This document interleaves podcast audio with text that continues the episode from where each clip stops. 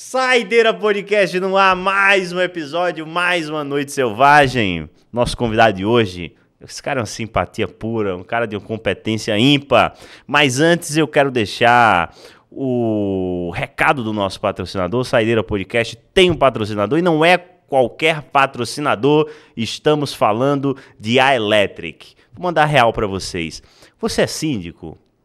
Você está pagando uma conta de luz salgada no seu condomínio?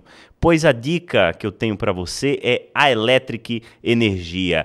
A Electric vai apenas, apenas construir uma usina fotovoltaica no seu condomínio e você vai abaixar sua conta de forma drástica. Faz um favor para mim, entra no Instagram deles, nas redes da Electric Energia, troca um papo com os caras, marca um café e eu garanto que você não vai se arrepender. Ou alguém já se arrependeu nesta vida de meu Deus de pagar menos por um serviço eficiente, né? E isso que a Electric promete e é isso que a Electric vai entregar para vocês. Tá OK? Mais um episódio do Saideira Podcast. Enquanto André molha o bico, eu começo cumprimentando você que está assistindo mais esse episódio maravilhoso. Já deixa o seu like, já clica aí no sininho, já compartilha o nosso vídeo, porque o papo de hoje está imperdível.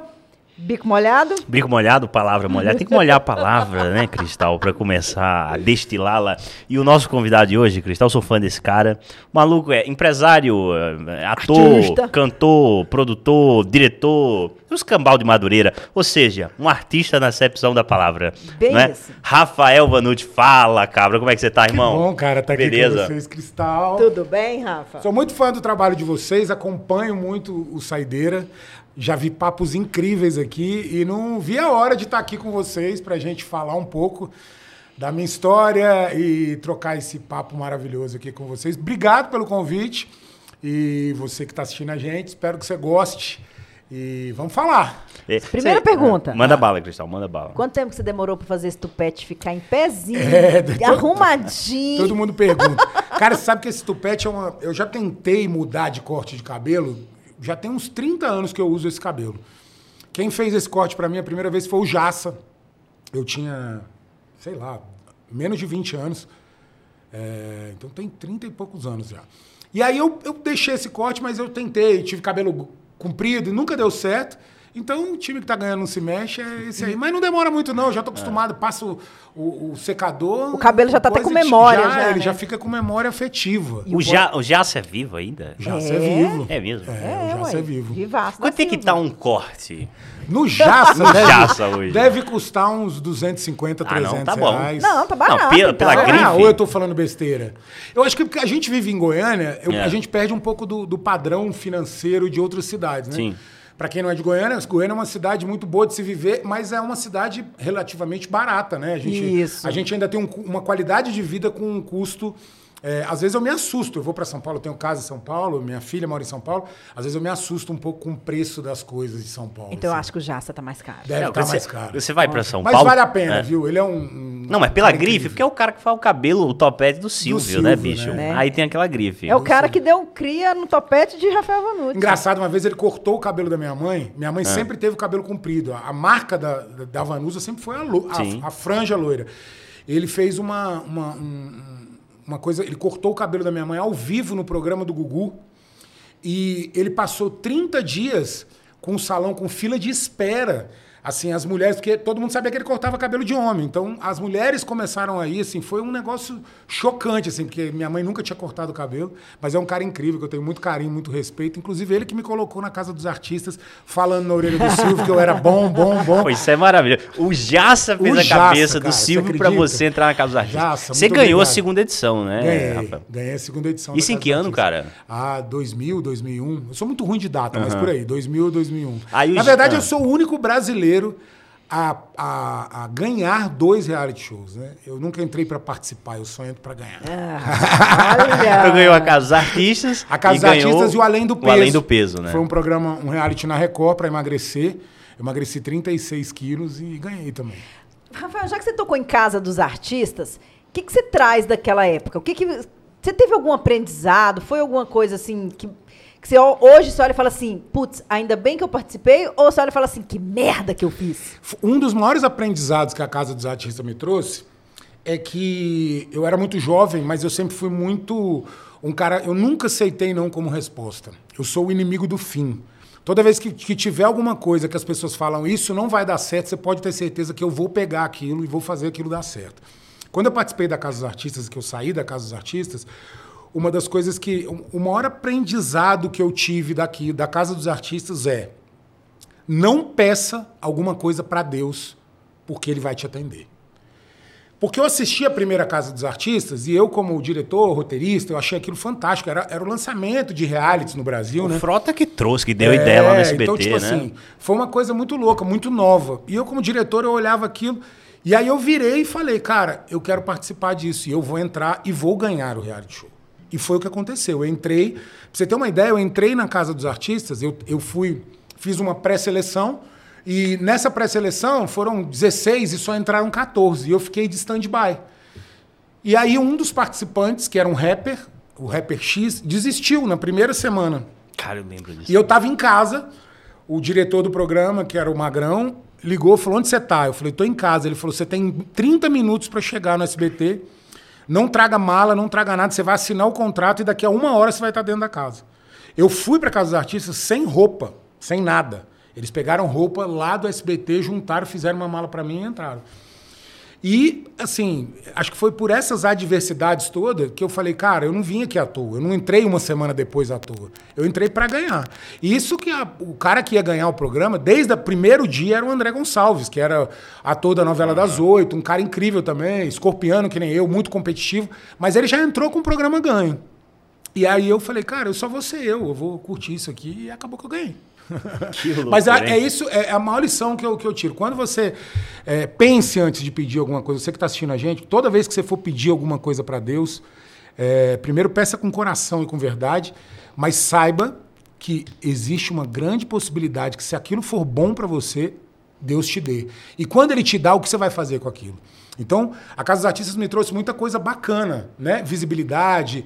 É, é, eu sempre. Eu nunca tive problema em ser o filho da Vanusa ou o filho do Vanucci. Mas a, minha maior vontade desde pequeno era ser o Rafael Vanucci. Eu venho de uma família de artistas muito importante. Minha mãe foi uma, uma, puta de uma mulher no que fez, o meu pai também. Mas eu queria ser reconhecido pelo meu trabalho, por tudo que eu fiz, a minha construção artística, tudo que eu realizei até hoje. E graças a Deus, a Casa dos Artistas me deu essa possibilidade de ser o Rafael Vanucci e mostrar para as pessoas quem era o Rafael Vanucci. Né? Isso foi, foi muito bacana, eu, eu, eu criar essa, essa identidade. E aí, dali, sair para o mundo e, e começar a viver outras coisas e outras experiências. Trouxe coisa boa, trouxe demais, mas também trouxe coisas ruins, como tudo na vida, né? A vida é um equilíbrio. Uhum. A gente precisa entender que a gente não veio aqui a passeio. Tudo que você vai fazer na sua vida tem coisas boas e tem coisas ruins, né? Se você relacionamento, você vai casar, você vai perder uma liberdade, você vai ganhar outra coisa, você vai ganhar um parceiro de vida. Quando você é solteiro, você tem a liberdade e não tem uma pessoa do lado, você acorda sozinho, como tudo na vida, né? Então você precisa ter esse equilíbrio e eu acho que o grande segredo da vida é a gente buscar esse equilíbrio dentro das nossas possibilidades. É isso que eu busco. Cara, tua mãe todo mundo conhece, uma grande cantora que foi, etc. Um sucesso inenarrável. Mas o teu pai, as pessoas desconhecem um pouco da história do teu pai. Demais. E eu, assim, eu tenho obsessão pela história da TV. É. E o teu pai na história da, da TV brasileira foi um sujeito, assim, de altíssimo quilate. Eu vou é. pedir para você falar um pouco do teu pai. Mas antes, esses dias, semana passada mesmo, cara, eu tava assistindo uma entrevista do Carlos Alberto Nóbrega. É. Muito amigo do teu pai, muito, né? Muito, muito amigo. E o, Carlos Alberto Nóbrega falou que quando chegou na Globo, primeira semana de Globo, ele teve um arranca-rabo com o pai do, do Rafael, com é. o Augusto Fanucci. Um arranca-rabo, ele falou: Não, tô demitido.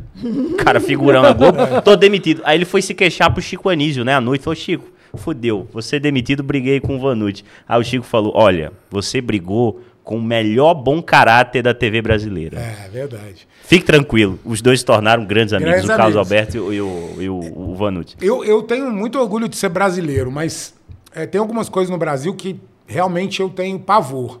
Eu sou fissurado pela, pela cultura americana, eu, eu vivo nos Estados Unidos frequentemente porque uma das coisas que me fez me admirar muito dos Estados Unidos é o respeito que as pessoas têm pela arte em si, né?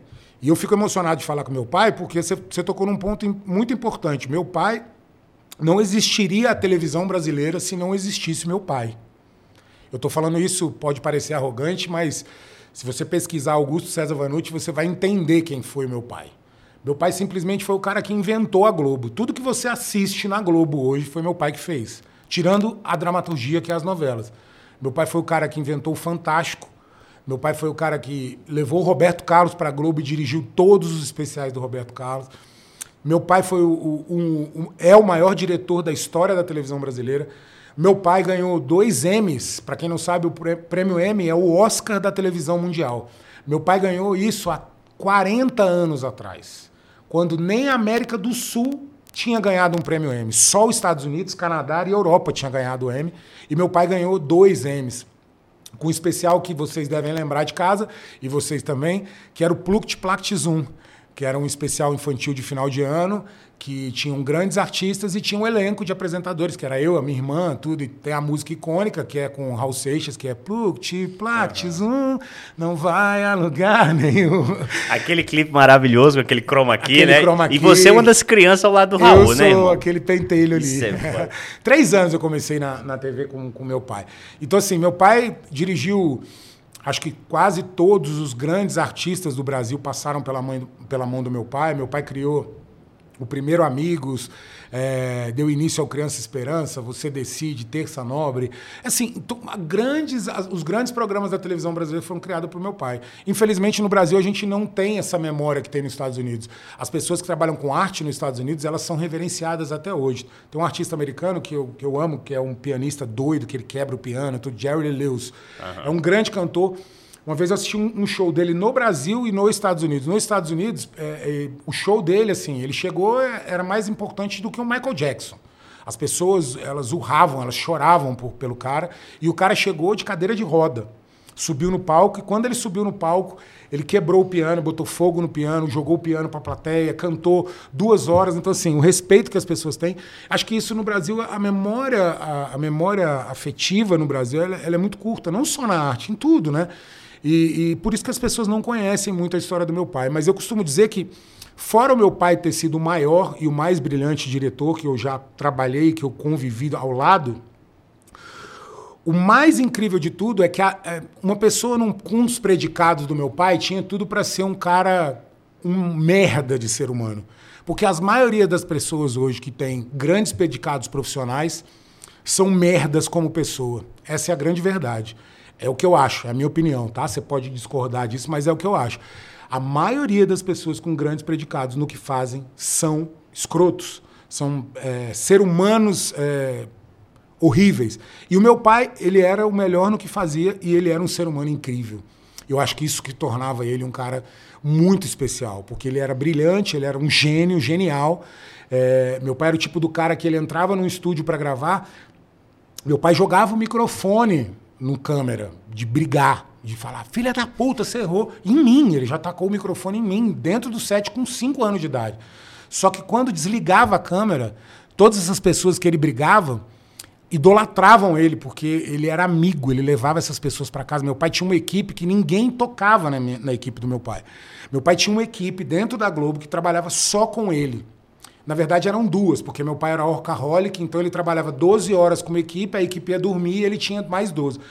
Quem trabalhava com meu pai não era proibido de trabalhar com outra, com outra pessoa, porque o nível de trabalho, de, de, de coisa do meu pai era tão louco que as pessoas é, só trabalhavam com meu pai e acostumavam com, com o jeito dele.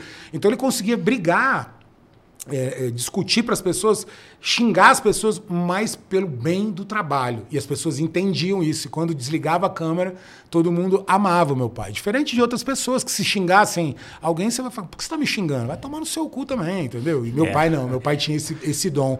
Era um, um caráter incrível, um ser humano incrível, um, um, um profissional incrível, um cara que, que levava a Deus. Meu pai foi o cara que descobriu Chico Xavier para o Brasil. Meu pai levou o Chico Xavier no Fantástico, onde ninguém conhecia o Chico Xavier. Inclusive, a minha mãe gravou uma música ele que é chama... De, ele é de Uberaba, né? É, de Uberaba. Ele era muito amigo do Chico e ele divulgou o Chico para o Brasil. É, e minha mãe tem uma música que ela cantou no Fantástico que chama Chico Xavier. Foi quando lançou o Chico que as pessoas a maior parte do Brasil começou a conhecer Chico Xavier. Então, é, mas é impressionante, é impressionante, é impressionante, porque é o cara do Fantástico, né? Pô, o Carlos Alberto falou que o, o pai dele levou o Carlos Alberto para Bandeirantes no meio dos anos 80 para fazer um negócio chamado A Praça é Nossa, é. que era feito pelo pai do Carlos Alberto, estava é, lá enterrado no. Ninguém né? pensava ninguém mais naquilo. É impressionante mesmo. E, mas ele morreu cedo, Morreu né? com 58 anos. É... E você tinha o quê? Você era cedo, um moleque, eu tinha 12, né? 11 anos eu tinha. Mas é, eu, eu, eu convivi os, dois, os três, dois anos e meio últimos de vida, eu fui morar com meu pai. Então, assim, e eu era já muito doido por televisão, então eu trabalhava com ele, eu ia para a ilha de edição, eu ia para o Teatro Fênix, que é o teatro no Rio de Janeiro, antes de existir o Projac, e passava horas com ele na, na, na, casa dele da Globo lá de produção, que, que ficava toda a equipe dele. E eu convivi esses, esses, esses três anos. Para definir um pouco quem é Augusto César Vanucci, como pessoa e como profissional e como cidadão, eu tenho uma passagem que é, é uma passagem incrível. Eu gosto muito de definir a minha mãe e o meu pai por, por passagens. E tem duas que são icônicas, uma da minha mãe e uma do meu pai. Como a gente está falando do meu pai, eu vou, vou mostrar para vocês quem é meu pai. Fi, é, tinha um prêmio antigamente que era o artista do ano, a cantora e o cantor do ano. Né, que era como se fosse o Oscar, né? Uhum. Quem que foi o melhor do ano? Como tem o melhores do ano, os prêmios hoje, tinha o prêmio da Globo que dava, que dizia quem era artista do ano. Minha mãe tinha ganhado um ano, acho que no ano seguinte ou um ano depois, é, final do programa, ficaram duas finalistas, Vanusa e Alcione. O corpo jurado, é, votando quem era melhor, empatou. Quem desempata? O dono do programa, meu pai. Para quem você acha que meu pai deu o prêmio de melhores do ano? Para Alcione. Para Alcione. Minha mãe que quebrou meu pai na porrada. e ele deu para o senhor. Que maravilha. E a né? explicação né? de tudo isso foi muito, muito foda. Eu acho que a explicação é. O que, que adianta eu ser seu marido e dar o prêmio para você? Alguém ia achar que você era merecedora do prêmio? Não, então eu dei para o Alcione. Acabou. Simples assim. Acabou. Esse era o Augusto César Manu. Tomou umas porradas da minha mãe, porque que minha mãe xingou, tirou ele de casa, até eles voltarem, demorou. Mas, mas ele fez o que ele achou que era certo. E esse era meu pai, independente Que homem de... extraordinário, é, bicho do céu, cara. Incrível. Tenho muito orgulho de ter saído é, de dois, dois gênios, assim, e ter... Cara, e, e urge um documentário, assim, urgente sobre a trajetória do teu pai, é. bicho. E, sobretudo, enquanto os contemporâneos dele estão vivos, vivos. Né? Eu estou pensando né? muito nisso. A gente tá, eu estou estudando, já comecei a escrever algumas coisas sobre isso, porque eu acho que as pessoas precisam conhecer um pouco da história do meu pai, porque, como eu falei, a história do meu pai ela é a história da televisão, né? Então, assim, meu pai foi o cara que inventou o chroma key. Você falou de chroma key, quem, quem fez isso pela primeira vez na TV é, foi meu pai. Para quem está em casa e não entende, chroma key é quando a gente. Imagina que aqui atrás de mim, nesse cenário, tivesse, pra gente aqui, só um pano verde e para você na sua casa tivesse uma, um estádio de futebol, né? Quando o cenário é virtual, né? Meu pai inventou isso há, há milhões de anos atrás, e levou isso para a TV Globo, então assim é um gênio e, e eu tô doido para fazer isso. Por favor, faça, em breve, em faça. Breve. E cara, e como é que ficou o Rafael Vanucci de 12, 13 anos quando o Augusto Vanucci se foi? É, eu, eu sou um cara de, de muitas perdas, né? Eu, eu acho que muito parte do meu crescimento profissional, espiritual, como homem, como cidadão, como pai, é, eu costumo dizer que eu peguei todas as minhas perdas e, e, e, modifiquei. Em vez de eu sofrer, eu cresci com cada uma delas, né? E, eu, e cada, cada perda que eu tive, eu, eu fui me tornando mais forte. Minha primeira perda foi a minha avó, que foi uma semana antes do meu pai. A minha avó era a mãe da minha mãe e era o meu xodó. Eu estava no hospital com ela e ela, quatro dias na UTI, ela faleceu. Quando eu saí do hospital, que eu enterrei ela, dentro do, do enterro, já tinha um carro da Globo me esperando. Eu olhei aqui, um carro da Globo, ah, você tem que ir no carro tal. Mas por quê? Porque seu pai está no hospital, você tem que ir para o Rio de Janeiro agora. Eu peguei o avião, fui para o Rio de Janeiro, cheguei lá, passei uma semana com ele no hospital e ele faleceu. Eu era muito novo, mas eu sempre fui muito precoce, né? Eu sempre fui muito desbravador, assim. Eu acho que eu, a minha, a minha idade cronológica, ela, ela sempre foi um pouco errada, né? Com, com 12 anos eu já era praticamente um, um adulto, assim. Gostava de pessoas mais velhas, convivia com as pessoas mais velhas, queria trabalhar, queria viver, queria fazer as coisas. E quando eu perdi meu pai, a minha mãe tinha perdido a mãe dela e tinha perdido o Antônio Marcos, que era o pai das minhas irmãs, e agora estava perdendo meu pai. Ou seja, a minha mãe estava ficando órfã total dos gran dois grandes amores da vida dela e da mãe. E eu, com 12 anos, a única coisa que me passou na cabeça é assim: agora fudeu. Você é o homem de casa. Você tem que cuidar da sua mãe e você tem que cuidar das suas duas irmãs. Não tem mais ninguém para apoiar. E isso foi um, um, como se tivesse botado um foguete nas minhas costas. E eu saí querendo engolir o mundo em todos os sentidos, de estudar, de aprender, de ir atrás, de buscar. Na época eu não precisava trabalhar, né? Mas, é, mas eu fui atrás de conhecimento, queria ser Imagino melhor que... em tudo que eu fazia. Isso era um moleque bem de vida, né? Muito, muito. Né? Graças a Deus, pô, meu pai era praticamente o dono da Globo, né? É, era, era a pessoa mais importante do artístico da Globo. Minha mãe tinha uma carreira brilhante tal, não sei o quê, ganhava dinheiro, tudo. Então eu tinha uma vida tranquila, mas eu fui atrás, assim, fui batalhar, eu fui atrás dos meus sonhos.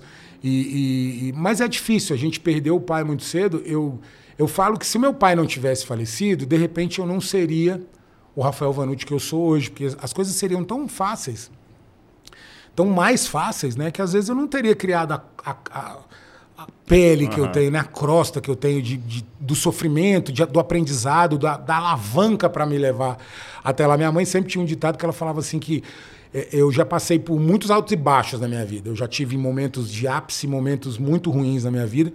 E minha mãe sempre me disse que no meu fundo do poço sempre teve uma mola propulsora. Então toda vez que eu chego no fundo do poço, eu ressuso das cinzas, eu bato lá e, e volto no lugar mais alto que eu poderia alcançar. E eu acho que é isso. Todas essas minhas perdas, é, elas foram isso. Eu perdi minha avó, perdi meu pai, perdi minha mãe agora, a minha, minha perda mais recente. Perdi é, dois grandes amigos, um de infância, e perdi meu melhor amigo ano passado. Perdi dois artistas que eu trabalhei. Então, assim, eu tive muitas perdas. Já tive perdas financeiras, de, de perder tudo também, mas cada uma delas me fez quem eu sou. Então, eu sempre falo isso porque as pessoas têm que entender, assim, que eu, eu acho que as pessoas têm que entender que quando as coisas ruins acontecem, elas têm um objetivo na vida da gente, né? Não é à toa, né? É, a, gente, a gente tem que buscar com aquilo ali uma lição para a gente levar para a vida da gente alguma coisa que aquilo vai fazer sentido. Não Sim. só sofrer, deitar numa cama e chorar porque perdeu. Não, por que, que aconteceu aquilo? Aonde eu vou chegar? Qual é o ensinamento que eu tive daquilo, né? daquela perda? E, e, e foi muito isso, assim. É, de, de, eu sofri muito, mas eu sou quem eu sou graças a cada cicatriz e cada perda que eu tenho no meu corpo hoje. Ô, Rafael, ao, é, ao contrário do seu pai, que você falou, né, é, é, por, apesar de ser um nome muito importante, muita gente não conhece, muita gente não conhecia, muita gente não sabe quem é. Ao contrário dele, sua mãe já né, era pra, praticamente conhecida por todo mundo. Dificilmente Isso. alguém hoje falar que não, não conhecia, não lembrar, não lembra da Vanusa. É. Como que foi a sua relação com a mãe Vanusa, com a artista Vanusa, e o que, que ela representou para você no, na sua carreira, no, na sua vida profissional? É, primeiro falar da, da minha mãe como mãe, né? A minha mãe sempre foi uma mãe super protetora de, de brigar pela gente com unhas e dentes, de de querer o melhor, de estar presente, de lutar, mesmo fazendo cinco shows na semana, viajando, trabalhando, correndo, ela sempre, ela sempre foi muito presente. Ela sempre foi uma pessoa que, que, que queria ver o nosso crescimento, que lutava pela gente, que como mãe ela foi assim impecável no sentido de, de mostrar os caminhos, de, de deixar a gente ser livre para fazer o que a gente sempre quis e, mas ao mesmo tempo é, é, de brigar quando tinha que brigar e, e, essa liberdade fazer com que a gente escolhesse o melhor caminho, né? Então acho que essa é a parte mais, mais brilhante da minha mãe como mãe. É, é, eu, eu, tive uma educação muito brilhante, até pelo, pela, pela, pelo que ela representava profissionalmente. Né? Eu via as atitudes da minha mãe, a minha mãe ela, ela, ela, ela viveu fora do tempo dela. Né? Como artista, ela foi a primeira, primeira mulher a defender o público GLS na época, né? É, a cantar para esse tipo de público, a se preocupar com esse tipo de público. Ela era uma, uma mulher que cantava para a mulher, né? As músicas da minha mãe, elas tocavam o público o público GLS, mas também tocavam as mulheres, né? As pessoas mudaram de vida, muitas mulheres por décadas e décadas é, mudaram de vida pelas músicas da minha mãe. Minha mãe tem uma música que chama Mudanças, que é uma música feita para as mulheres, que quando eu conheço uma pessoa assim que está passando por algum, alguma coisa, algum problema familiar, de, de, de relacionamento, é, eu, eu mostro essa música para as mulheres porque essa música fala isso, de, de, de, você ter coragem de fazer uma mudança na sua vida, né? E, e é uma música icônica que eu encontro pessoas na, na rua mulheres que as, quando me veem choram. Falei, eu mudei por causa da sua mãe.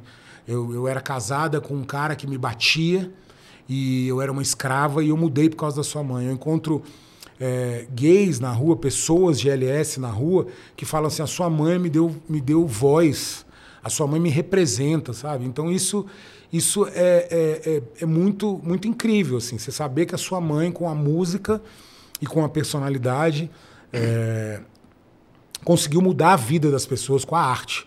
E fora a arte, com a personalidade. É, a minha mãe foi casada 11 vezes com 10 maridos. Minha mãe conseguiu casar duas vezes com o mesmo marido. Será que era que louca ou não? O oitavo marido da minha mãe, o sexto marido da minha mãe foi o nono marido da minha mãe. Então, assim, é, é, é, é uma loucura, assim. Então, para você ver como era uma mulher de personalidade, né? Uma, uma mulher que realmente é, isso a gente está falando de coisas que na época era muito difícil você ter uma mulher com personalidade. Você não podia, né?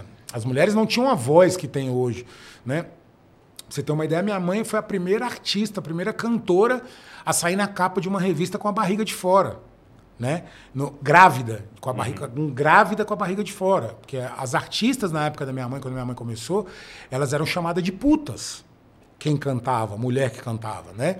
O meu vô, o pai da minha mãe, expulsou ela de casa porque chamou ela de puta. Você vai ser artista, você é puta, então sai de casa. Ela deu um pau nele, saiu de casa e virou a Vanusa. E nunca mais voltou para casa dele. Então, assim, naquela época era muito difícil, né? Então, saber que ela, que ela revolucionou e que ela fez, fez história é, com tudo isso para dois públicos que na época eram muito tinha existia muito preconceito, né? A mulher por, por, não poder, por estar sempre submissa ao homem naquela época, de não poder é, estar do lado, de não poder trabalhar, as mulheres não trabalhavam muitas das vezes, né? E, e isso vem mudando com, com, os anos, mas naquela época isso era muito forte. O público é, é, GLS também sofria muito preconceito, sofre ainda, mas naquela época era muito maior. E aí eu tenho uma outra passagem incrível da minha mãe, como eu, como eu citei a passagem do meu pai, eu queria citar a passagem da minha mãe, que mostra muito quem é a Vanusa. É, meu pai ligou para minha mãe e falou assim: vamos jantar hoje na casa da Bibi Ferreira. Porra, a, somente. A né? maior artista somente. do Brasil na, na, na época. É, inclusive, se você não sabe quem é Bibi Ferreira, por favor, dê um Google e aprenda quem é Bibi Ferreira, se você gosta de arte. E aí meu pai, minha mãe falou: "Ai, nossa, eu sou louco para conhecer, sou louca para conhecer ela. Eu sou muito fã, não sei o quê, não sei o que lá, não sei o que lá, não sei o que lá". Aí só que minha mãe já tinha um segredinho com a Bibi. Vamos, tal, é, eu vou dirigir o show novo dela, ela convidou a gente para jantar lá. E que faz questão que você vá. Tá bom. É, acho que um ano antes, minha mãe estava no, no camarim da Record e viu uma placa no camarim, assim, escrito Bibi Ferreira Camarim, que era a porta do camarim da Bibi. E a minha mãe chegou nessa porta, a porta estava aberta, e minha mãe botou a cara dentro e falou: Bibi. De repente, quando ela falou isso, a Bibi Ferreira usava peruca. E ela estava sem peruca, ela era careca. Quando ela olhou para minha mãe, sem peruca, careca, ela deu um grito com a minha mãe e falou: sai daqui! E não sei o que, e pau! Fechou a porta na cara da minha mãe. A minha mãe não deu uma surra nela porque era Bibi Ferreira.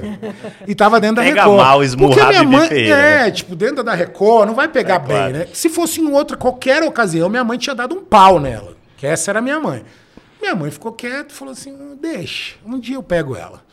E aí ela foi na casa da Bibi Ferreira jantar. A Bibi chegou lá com todos os discos da minha mãe na mão pediu para minha mãe autografar todos os dias. Jantaram, falaram sobre o show que meu pai ia dirigir, tudo, não sei o que, não sei o que lá.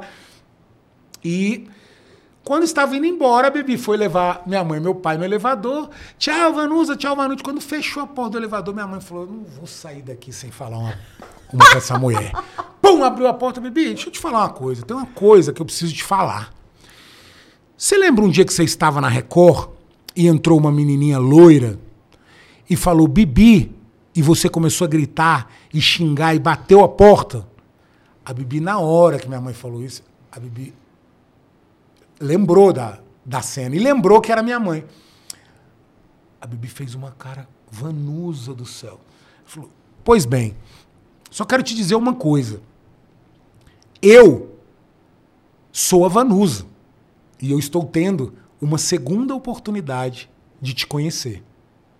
Se eu não fosse a Vanusa, eu nunca mais teria uma oportunidade de te encontrar por perto. Na maioria das vezes, eu não teria essa oportunidade. Então lembre que toda vez que você encontrar alguma pessoa, pode ser a única vez que você vai encontrar aquela pessoa que você admira, que, que, que, que te admira.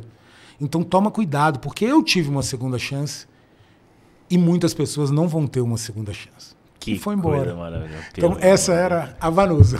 É, e passando um pito só na maior dama da história do teatro brasileiro, Né? Bibi Ferreira. Vou dar um sermãozinho básico. Básico. É, é. Cara, eu tive a chance. E viraram é, amigas, é, assim. né? Isso que é mais bacana, viraram amigas depois disso. Eu tive a chance de ver a Bibi no teatro, pouco antes da Bibi morrer aqui numa apresentação em Goiânia. Meu Deus do céu.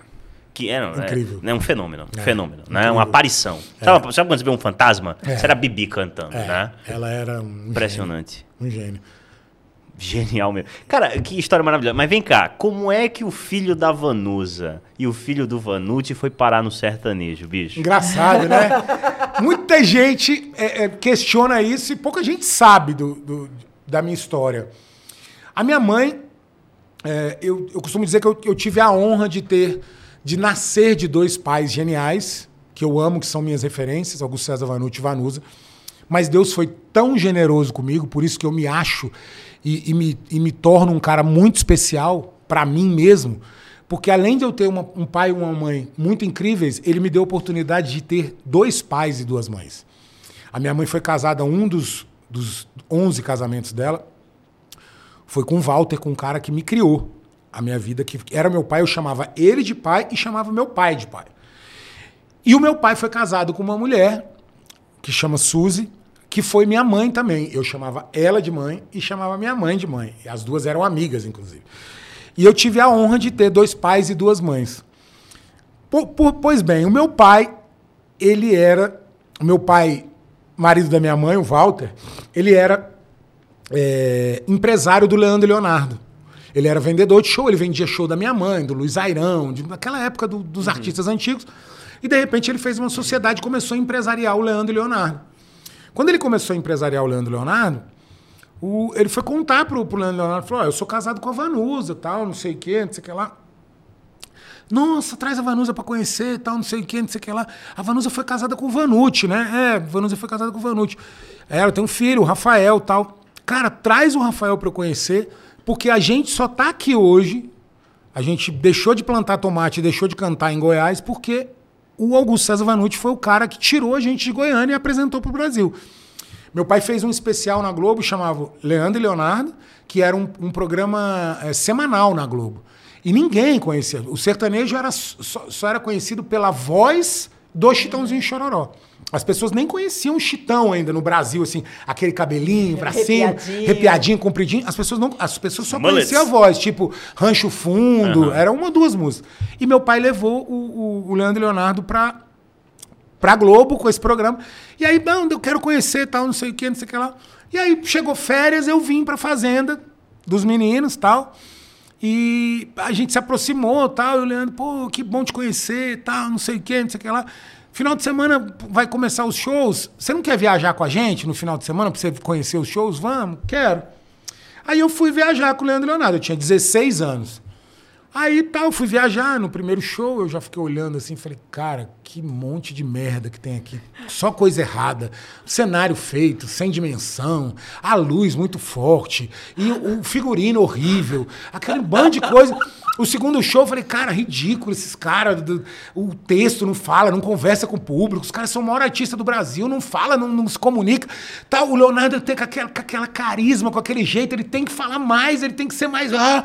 E aí fui no último show, voltando no, no jato para São Paulo. Eu falei assim, ele falou, gostou? Eu falei, gostei, mas eu tenho uma lista aqui de merda que, que é o show. De coisas ruins. Posso mostrar pra vocês? Ele, claro, pode. E aí, quando eu mostrei aquilo pra eles, eles falaram assim: velho, você não quer trabalhar com a gente? Porque eu tenho 20 anos de carreira e nunca um, um cara que trabalha com a gente chegou para falar isso aqui. Você não trabalha com a gente, você tá mandando. Você montou uma lista de coisas. E, tipo assim, não tô me vangloriando, não. Eram coisas pequenas. Tipo, uma das coisas que eu, que eu fiz no Leandro Leonardo, parece uma besteira, com 16 anos, era mandar fazer uma toalhinha bordada, que hoje todos os artistas têm, graças a mim, fui eu que inventei isso, aquela toalhinha de banho, escrito Leandro Leonardo. E quando eles saíam do, do, do, palco, eles andavam na época com dois carros executivos, não tinha van. E aí um, um os funcionários e os outros dois, e eles dois para sair do show. Eu peguei, no, eles sentavam no banco de trás, eu peguei as duas toalhinhas e pendurei no banco de trás e botei uma água e um Gatorade para cada um deles. E aí falei, cara, isso aqui é uma coisa básica. O Leonardo soa mais que tampa de marmita. Ele troca de roupa no show inteiro porque ele fica inteiro molhado. Como é que o cara termina um show e não tem um filho da puta para botar uma toalha para ele se secar? Entendeu? Tem 30 pessoas trabalhando, ninguém nunca pensou em botar uma toalha pro cara se secar. E aí foi coisas que eu fui colocando, né? Tipo, o Leonardo não gostava de dar autógrafo, que ah, autógrafo, não dá um beijo, tira uma foto, mas autógrafo enche o saco. Eu inventei uma fotinho do Leandro e Leonardo que atrás vinha o autógrafo. Simples. Me dá um autógrafo, toma. O autógrafo, toma, tá aqui, tá pronto. Cara vai ter um negócio para guardar aquilo. Então, assim, era um besteira. E aí eu fui, quero, quero trabalhar. E eu fui, comecei a trabalhar com 16 anos. Virei produtor do Leandro Leonardo, fui secretário do Leandro a princípio. É, e depois virei produtor e, e, e, graças ao meu padrasto que, que me levou para lá e aí começou. Eu comecei a trabalhar na Sunshine, que é uma grande empresa de entretenimento de São Paulo. Na época cuidava do Leandro Leonardo, Fábio Júnior, Xuxa, Festa de Peão, ela produzia todos. E eu comecei com, a cuidar de tudo isso. Tra trabalhei três, quatro anos com o Leandro Leonardo. Depois o Leandro faleceu, aí eu trabalhei com a Xuxa, fiz Sandy Júnior, fiz, produzi outros artistas do escritório. E foi aí que tudo começou na minha vida de, de produtor, de, de, do artístico, o Rafael Vanucci se juntar ao sertanejo. E Só... aí eu me apaixonei. Só começou com é. uma das maiores duplas. Tipo assim, é. comecei não, Os ímpios dirão que foi coincidência, mas é? tem um detalhe, coincidência não existe, não existe né? É. E você ficou com a dupla até a morte do, do, do, Leandro, cara? Fiquei. Tem uma passagem que eu acho que eu não sei se eu já contei isso pra alguém. É. Quando o Leandro soube da, da, da notícia do câncer, eu tava brigado com ele. A gente tinha tido uma briga. Lembra o motivo? Lembro. Causa de mulher. Por causa de mulher. Por causa de mulher. Uma besteira. É. O Leandro era como se fosse um pai para mim. Ele era, ele era um cara que ele me tratava como filho, realmente, era como se fosse um padrinho. Ele cuidava de mim assim, de, de brigar, de falar, de, de faz isso, não faz aquilo. E, e, ele acreditava muito em mim, porque ele via muito talento em mim, numa época que ninguém via, né? Uhum. Todo mundo me via como filho da Vanusa e do Vanucci, e o Leandro falava: esse cara é um, é um gênio esse moleque vai longe, ele é um gênio, ele mudou minha, minha, minha carreira, mudou meu trabalho aqui e tal. E aí eu. E. e por conta de. Mas por que eu tava falando isso? Tá falando. Passagem, quando ele descobriu que tava com, com câncer. câncer. Aí eu tava brigado com ele. E aí, essa briga aconteceu porque é, é, tinha uma, uma. Há um tempo atrás tinha, tinha, tinha, acontecido uma menina, a gente tinha conhecido uma, uma menina tal. Um pessoal, um, um grupo de amigos tal. E eu, por educação, até por ser mais velho, eu tinha 18 anos, trabalhava para eles, então eu tinha que ter um respeito. Mas eu era galanzão, novinho, bonitinho, loirinho, do olho azul, fortinho, um monte de coisa. Falei, irmão, se eu chegar lá, eu vou pegar a mulher, não tem jeito, não dá para competir comigo. Eu com 17 anos, ele com 40, embora seja famoso, os dois sejam bonitos, mas eu vou chegar chegando. Então, eu sempre mantive o respeito. Opa, os patrão na frente. Quer namorar, quer os homens que mandam. Eu fico quietinho que eu tô trabalhando, né? E aí ele não aconteceu nada, ele não ficou com a menina tal. Virou amigo, a gente, da, da, da turma que tava junto tal. E aí passou duas semanas eu fiquei com a menina. E aí eu acho que ele tava, tava é, num momento, tava brigando por alguma coisa tal, e tava, não tava bem. E alguém contou, falou, oh, o Vanucci foi mexer na, na gaveta lá, sua. Eu falei, que mexer na gaveta sua, cara? Ele nem, nem teve interesse na menina. Ele não teve interesse realmente. Mas eu acho que o jeito que, que alguém que tá da nossa equipe falou para ele, ele ficou puto. E aí ele veio questionar, não sei o que, não sei o que lá. E nesse questionamento eu falei, deixa eu te falar uma coisa, eu já faltei respeito com, com você como amigo e como profissional? Não, nunca. Então por que você acha que eu, tô, que eu faltaria respeito com você? Não é da minha índole fazer isso. Você tem convicção do que você está falando? Você está puto realmente? Você acha que foi, é, é, foi feio da minha parte ter ficado com a menina, sendo que você não se interessou pela menina? Ele falou, eu acho. Aí eu falei, para, para, para. Abre a porta do jato aí que eu estou descendo. Eu desci do avião e, e fui embora para casa. E aí eu parei de trabalhar com ele. E aí passaram-se, acho que três ou quatro meses. É, eu nem, sabe, não falava com ele. Uhum. Esse tempo todo eu não falei com ele. É, o, o Walter chegou em casa, meu padrasto falou assim: o Leandro foi no médico hoje e ele tá com câncer. Pá, pá, todo mundo aqui naquela loucura. Jesus.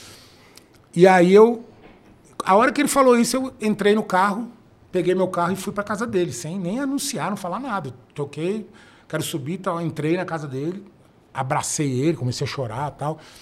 Falei, vamos, você vai vencer, vamos lutar por isso, tal, não sei o quê. Não sei o que lá.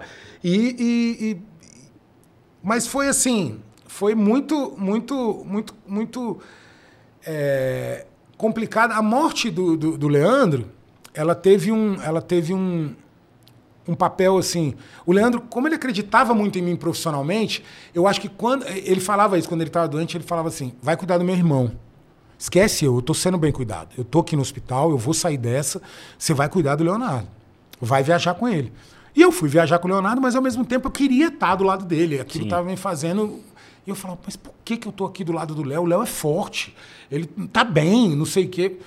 E aí, no dia que, de dar a notícia pro, da, do falecimento do, do Leandro para o Leonardo, eu entendi por que o Leandro pediu para eu estar do lado dele. Tava eu e o irmão do Leonardo, o Alessandro, e a gente deu a notícia para o Leonardo. E eu entendi que o Leonardo precisaria mesmo da gente do lado dele. E, e o Léo tava fazendo um show, né? Show, show.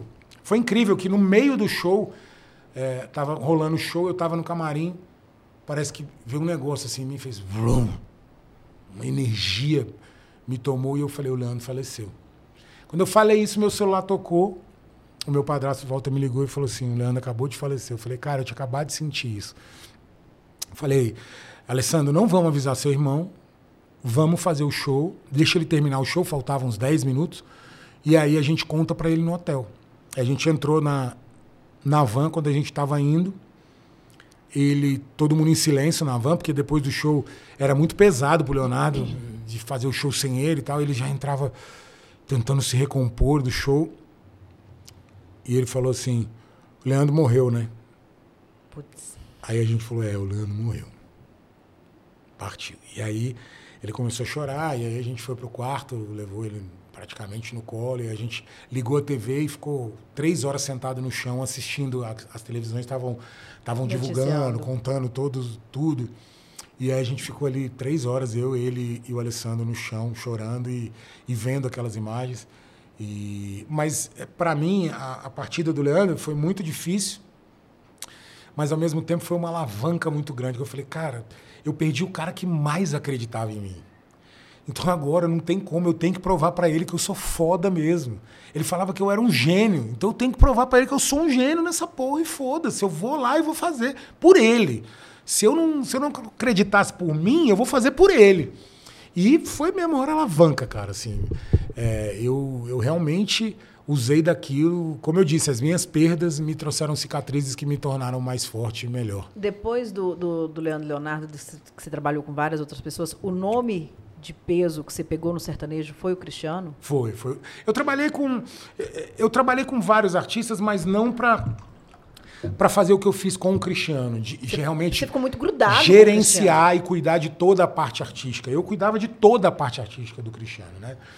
É, tudo que envolvia Cristiano Araújo de artístico era o Rafael que Vanucci que cuidava. Então, desde a escolha do repertório eu estava presente, gravação eu estava presente, DVD, o que vai fazer, o que vai vestir, o que vai transformar, o show, como muda o show, o que, que faz, que música bota no show.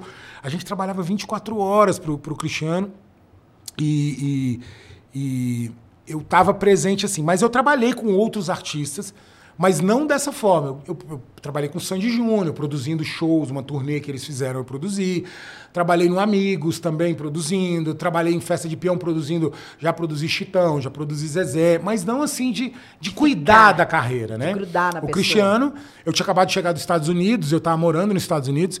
Quando eu ganhei a Casa dos Artistas, chegou uma hora que eu eu, eu, a Casa dos Artistas, uma das coisas ruins que ela me trouxe foi as pessoas só me enxergarem como um ex-reality show, né?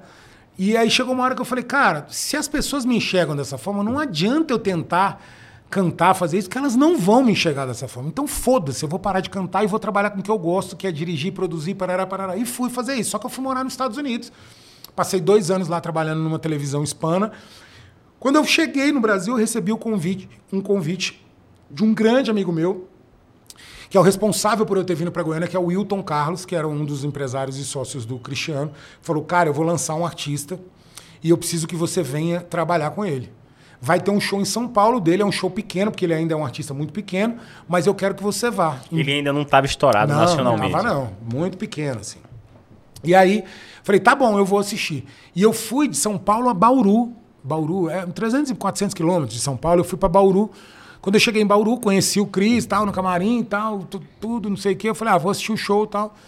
Assisti o show. Quando acabou o show, que eu voltei pro camarim, o Cristiano perguntou assim, falou assim, cara, eu preciso muito de você. Eu senti uma energia com você e eu acho que a gente vai conquistar o mundo juntos. A gente precisa de você na equipe. O que, que você achou do show? Eu falei, tô dentro. Eu vou trabalhar com você. A, a gente vai, a gente vai conquistar o mundo. Aí ele virou e falou assim: tem lugar no ônibus para você. Você pode ir hoje? Eu falei, posso. Eu nunca mais voltei para São Paulo. o ônibus vindo para Goiânia. Tinha uma energia maravilhosa, muito, né? Muito. É, é, é, muito emocionante porque, assim, você olhar para uma pessoa e falar assim, cara, eu vou fazer esse cara ser o maior artista do Brasil e você não voltar para casa para pegar a sua mala. Eu vim morar em Goiânia direto, sem uma mala. Eu cheguei em Goiânia. Ah, você já estava acostumado com isso. Eles alugaram um, um hotel para mim e eu, eu, fiquei morando num hotel tipo três meses. 2011, né? É. é até a 2012. 12. É. Até chegar, até vir minhas roupas, eu comprar, alugar uma casa, comprar não, alugar, fui alugar uma casa, e tal. E, e, assim, isso é muito doido, porque. Você estava com o Cristiano o dia que ele foi parar na delegacia por causa ah, da festa? Lógico. eu não sei dessa história. O Cristiano deu uma preso. festa, ele foi, deu, deu uma festa, né? Uma festa foi até as altas da madrugada é. e chamaram a polícia. E o não é Cristiano é foi pra e delegacia levar, com é. filmagem e tudo mais. Ninguém chama a ama pra porra nenhuma nessa cidade. Mas chamaram pra foi Cristiano chamar. Araújo e ele foi pra delegacia. Foi pra delegacia algemado. É. Pelo amor, não sabia disso, não. E aí, quando, quando o cara foi algemar o Cristiano, na casa, o povo falou: você tá maluco? Você vai algemar ele, você já tá levando, não precisa algemar. Eu falei: deixa ele algemar, que amanhã eu vou botar isso em todos os sites, que ele tá algemado, vai dar mó ibope. Deixa, Cris. Chega na delegacia assim, é, cara. mostrando que você é tá algemado. É a do Frank Sinatra, é. Olha a cara do Cristiano, a cara, a cara super boa. Super boa, assim, tipo assim, cara, eu tô numa festa, cara, tô pai, curtindo a vida. Tá bom, eu só fiz barulho, porque que tá me algemando? E, tipo, foi verdade. E aquilo deu um puta, uma puta repercussão positiva, tipo, ele não tinha feito não, nada. Começando a suspeitar que quem chamou a ama foi você. não, não. Não, e assim, o Cristiano, aqui em Goiânia, o Cristiano já tinha nome, já, né? Já, já era conhecido muito. aqui em Goiânia. Uhum. Então, tipo, cara, Cristiano Araújo foi preso. Como assim, né? Você acorda e descobre Cristiano Araújo preso. Isso. Aí tá lá a cena, ele com aquela cara, vai, vou sendo preso. Tava festejando, gente. Foi incrível, foi incrível. E como que foi que você recebeu é, e aí, aquela notícia? O que eu mais, o que eu mais, o que eu mais guardo, assim, se eu, se eu, se eu parar para pensar no que, no que me veio na cabeça naquela hora, é, você vê como uma coisa é doida, né? A gente estava 30 dias no Nordeste fazendo show, a gente veio para Itumbiara para fazer um show e no dia seguinte a gente ia voltar para o Nordeste para passar mais 20 dias. E aí, acabou o show de Itumbiara, o Cris falou assim: vai comigo no jato, você tá, você tá exausto. A gente tava fazendo show todo dia. E eu sou aquele que não durmo.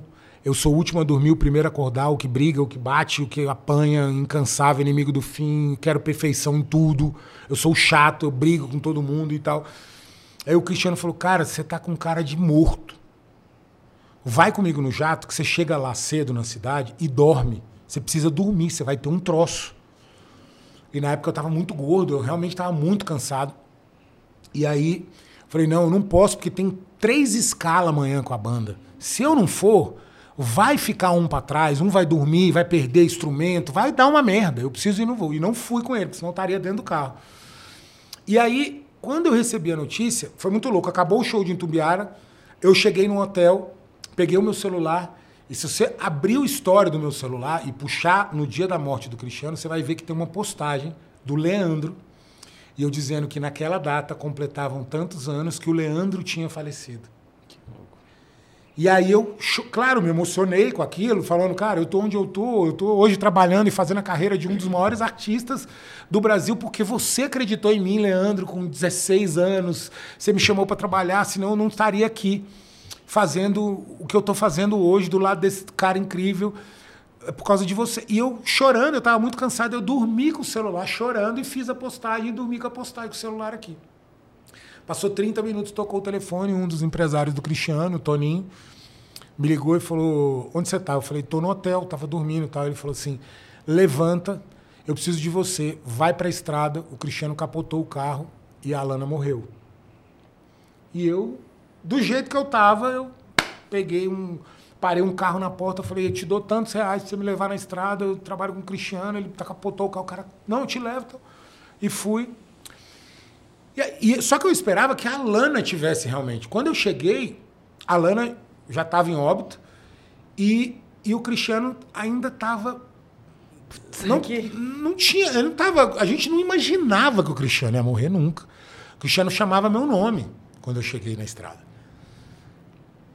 E aí ele estava consciente tava, ainda, né? Ele estava ah, muito mal, mas sim, tava, sim. falava meu nome, falava meu nome, falava o nome do, do de, do Vitor, do, de, do, do Wilton tal, falava uns três nomes, ele chamava pela gente, aí foi para o hospital. E chegou no hospital, a gente chegou em Morrinhos, hospital de, muito ruim, não tinha condições de atender ele. Vamos transferir ele para Goiânia. Ligamos para o governador na época, não sei para quem foi, o governador falou: "Não, vou mandar o helicóptero". Só que o helicóptero do bombeiro, ele só decola quando está amanhecendo, ele não decola à noite, por nenhum motivo, não voa à noite o helicóptero do bombeiro. Então precisava amanhecer. Eu, faltava pouco para amanhecer, mas eu falei, a gente não pode esperar que o Cristiano vai, vai ter um treco aqui. Vamos de ambulância, o helicóptero decola e a gente encontra o, helic o helicóptero vai encontrar a gente. Onde ele estiver, ele vai seguindo na estrada, vai ver a ambulância, ele aterriza, a gente para a ambulância e passa ele para o helicóptero e vai para o hospital. Foi o que aconteceu. A gente veio, é, quando a gente viu o helicóptero, a gente encostou a ambulância, só que ele teve uma parada. Na hora que a gente encostou a ambulância para passar ele pro, pro helicóptero, ele teve uma parada. E a gente ficou 30 minutos, o doutor Vandervan, que era o médico dele, tentando reanimar ele. É, para mim, ele faleceu ali. Só que tem mais um detalhe: não pode entrar num helicóptero do bombeiro uma pessoa morta. Então, algo me dizia que o doutor Vandervan e os próprios bombeiros estavam me escondendo que ele estava falecido, porque se falasse que ele estava falecido, ele não poderia entrar no helicóptero. E já tinha parado a rodovia. A gente estava na rodovia, parou a rodovia. Milhões de carros, o povo chorando, gritando, que sabia que era ele que estava lá. E aí a gente foi, o helicóptero decolou, levou ele e eu fui dentro da, dentro do, do da ambulância com o doutor Vandervan. O doutor Vandervan sempre foi muito comunicativo, né? E ele não falava. E eu estava exausto também, não falei. Quando chegou no hospital, o doutor Vandervan entrou, a gente chegou acho que quatro minutos depois do Cristiano, foi muito rápido assim. Ele entrou, foi lá para dentro e ele já saiu, ele e o Toninho, que era um dos empresários do Cris também. Vanucci, vem aqui. Aí eu vim e o Toninho falou assim: a pica é com você, vai lá fora e diz que o Cristiano faleceu. E aí eu eu lembro que eu estava com a camiseta, eu sempre andei muito de preto, porque eu era gordinho, né? Mas tinha um desenho vermelho assim. Eu só virei a camiseta do lado do avesso, saí lá fora e dei a notícia que ele tinha falecido. O mundo desabou para mim naquele momento, porque eu pensava assim, eu, eu, me, eu perguntava para Deus por que que estava acontecendo aquilo comigo. Por que que eu trabalhei com dois artistas e os dois foram embora? E eu falei, eu vou ter que mudar de profissão, porque nenhum artista vai querer trabalhar. Vou trabalhar com o Vanucci, ele mata, os caras morrem que trabalham com ele. Então, assim, minha cabeça tava de um jeito, cara, de uma. Tanto que eu fiquei seis meses trancado em casa. Seis meses. Eu acordava todos os dias, às seis horas da tarde, ia para um boteco chamado Caditos, no Parque da Laranjeira, que é só uma árvore esse boteco, e o dono que serve, não tem garçom, era só o dono que ficava lá. E, e a gente ia para lá, eu e a família do Cristiano, porque a gente não podia sair na rua, que as pessoas choravam, as pessoas me olhavam e choravam. Então, assim, eu dormia o dia inteiro e à noite ia para esse bar com a família do Cristiano beber e chorar. E eu passei seis meses dizendo não para outros artistas. Recebi proposta da maioria dos artistas.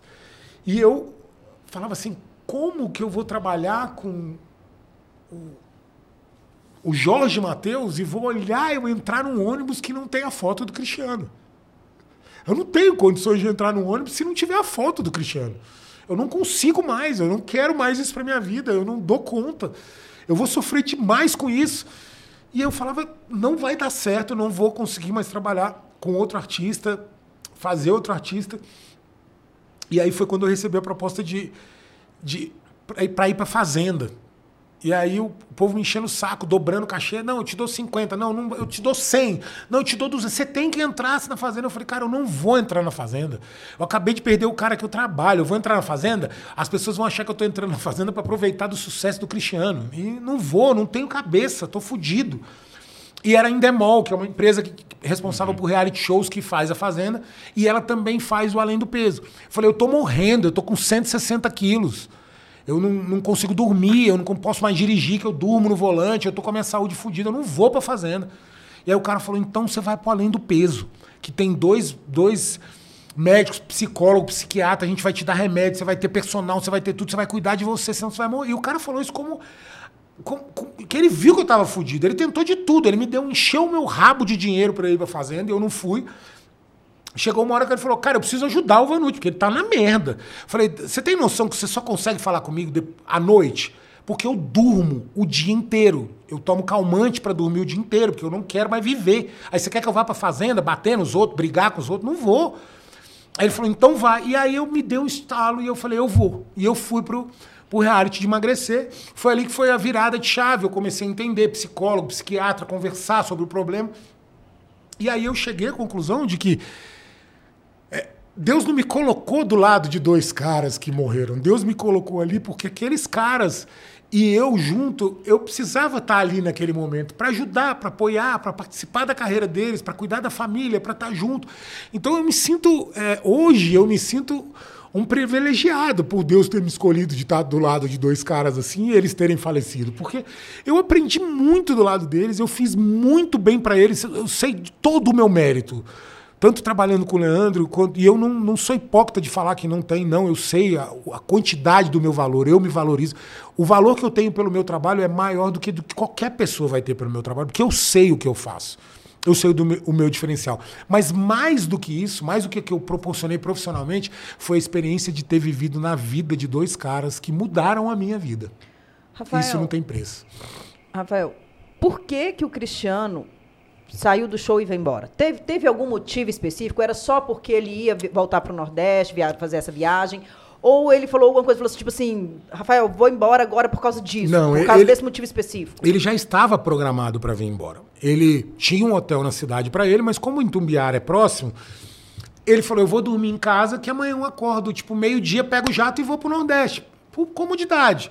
Então ele foi de carro para viagem e voltou de carro para viagem. Isso ia acontecer. Não é que ele mudou o plano, não, não sei o que. Foi tudo como ele fazia a gente tinha muito cuidado com isso. Eu tinha muito cuidado com, com isso, de, de vai dirigir? Vai. Vai de carro? Vai. Primeira coisa, quando eu cheguei em Goiânia, que eu comecei a ver que ele gostava muito de viajar de carro, eu falei, opa, a partir de hoje não tem mais o produtor que dirige. O Vitinho, que é sócio, dirige. O Vanucci que dirige. O outro empresário que dirige. Não. Existe uma pessoa que tem que ser paga para dirigir. Acabou. Vai pegar a estrada, isso aqui é trabalho. Se a gente está indo lá ganhar dinheiro, não po eu não posso dirigir por favor. Simples, ah, vou fazer um favor aqui, vou dirigir. Não, porque quando eu chegar lá eu tenho que trabalhar. E aí a gente começou a mudar isso, os hábitos. E sempre com muita cautela, a gente trocou o carro do Cristiano é, é, por um carro maior, mais seguro, mais novo. Então a gente tinha essa preocupação. Mas, então assim, não teve nada de diferente. Aconteceu porque tinha que acontecer. Era, era aquilo sei lá o motivo, mas. Buscar explicação. Não tem é como foda, buscar Não tem como, né? Não tem como. Quando, Por favor, Não, Cristal, não. eu- quando o Cristiano morreu, é, infelizmente, é, teve um nome que, infelizmente, na, na- acho que na opinião de muita gente, usou, acho que da morte do Cris para tentar fazer bonito, não sei, não sei qual que era a intenção dele, e acabou escrevendo um monte de merda, que se chama Zeca Camargo. É. Que eu, eu falo que depois daquilo, acho que ele, ele fez a pior coisa que ele podia ter feito É. na vida, porque ele quis dizer que por que aquela comoção se o Cristiano nem era um grande artista, nem era um grande cantor, sendo que, é igual eu falo, para nós, o Cristiano já era o Cristiano. É.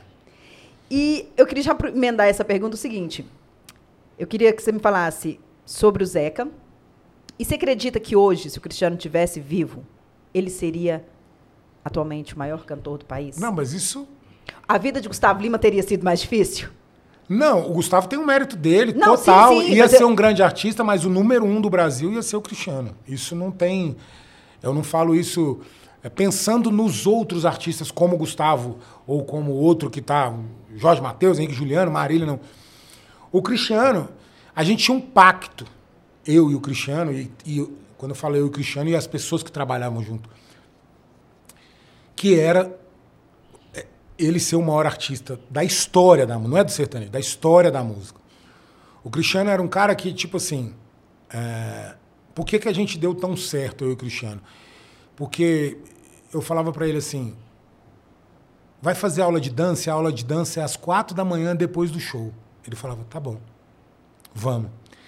Cris, o que, que você acha da gente fazer um- uma roupa toda rosa para você? Ele falava, tá bom, vamos testar. Não é que ele concordava comigo. Muitas vezes eu fiz coisas e ele falou, não, não rolou. Acho que não vai rolar, não gostei. Mas ele acreditava no meu trabalho. Ele acreditava no que. Ele sabia onde eu queria colocar ele na carreira dele. Toda a preparação, todo o cuidado, tudo que, tudo que a gente planejava junto à equipe, ele se comprometia a fazer. Então, assim, não existia ninguém que trabalhava mais do que Cristiano no, no meio da música. De, de querer fazer melhor todos os dias, de querer aprender, de querer eh, modificar, de querer evoluir, de querer tudo. Ele, a gente fazia isso 24 horas. A gente ia fazer um show importante. Cara, esse aqui é um show importante. Vamos mudar o show? Vamos fazer um show específico para esse evento? Que horas que é o show? Quantas pessoas vão ter? Ah, o show é de manhã cedo, o povo vai estar bêbado? Não vai? Quantas pessoas vai ter? Qual que é a região que esse show... A gente mudava o show diariamente. Coisa que nenhum artista no Brasil faz isso. Você monta um, um show, um roteiro, que dirá, ensaia uma, duas vezes a turnê, e você vai para a estrada e, e faz aquele show durante um ano. O show do Cristiano era mudado toda semana. Toda semana. Quantas vezes a gente está dentro do avião, tirando música para tocar à noite? Inventando moda com o maestro, chamava Júnior Campos, vem cá. O Júnior, que era o, o, o band leader, o, o maestro, o produtor, chegava e falava, mas, cara, vamos tocar essa música hoje? Vamos, vamos tocar. Então tá, vamos tirar. Então, criava um arranjo para a música e botava a música no show, testava muito.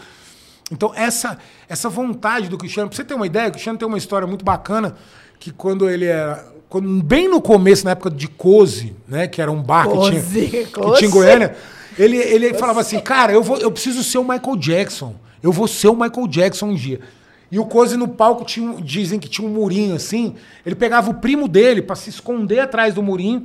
Ele vinha, o primo dele pegava ele na mão, assim, ó, de, de coisa e fazia assim, ó. Pezinho. Pum, jogava ele, ele caía assim, pá, e começava o show. Então, assim, ele já era louco lá atrás, assim, sabe? Então, assim, ele era realmente um artista. É, só usar esse, esse, esse momento para falar um pouco sobre um artista, o artista em geral no Brasil, né? Voltando um pouco à comparação que eu sempre faço dos Estados Unidos com o Brasil. Um artista, para lançar uma turnê nos Estados Unidos, ele passa seis meses ensaiando. Seis meses. A Beyoncé tem um documentário da Beyoncé, que, que é Co- Coachella, que ela estava grávida de seis meses e ela ficou dos seis meses até a filha dela nascer ensaiando o novo show, porque um mês depois que a filha nascesse, ela ia ter uma estreia de um show muito importante. Você sabe o que, que é? A maior artista Sim. financeira Mais do mundo, mais do bem planeta. paga do mundo, com uma barriga desse tamanho, ensaiar 12 horas por dia, você que está assistindo a gente que trabalha com música, você acha que você trabalha. É, só vou repetir o que ela fez. 12 horas por dia, a mulher mais bem paga do mundo para lançar uma turnê. Grávida, detalhe, Grávida. Né? Ou seja, lá os artistas levam a carreira muito a sério, eles sabem a importância disso.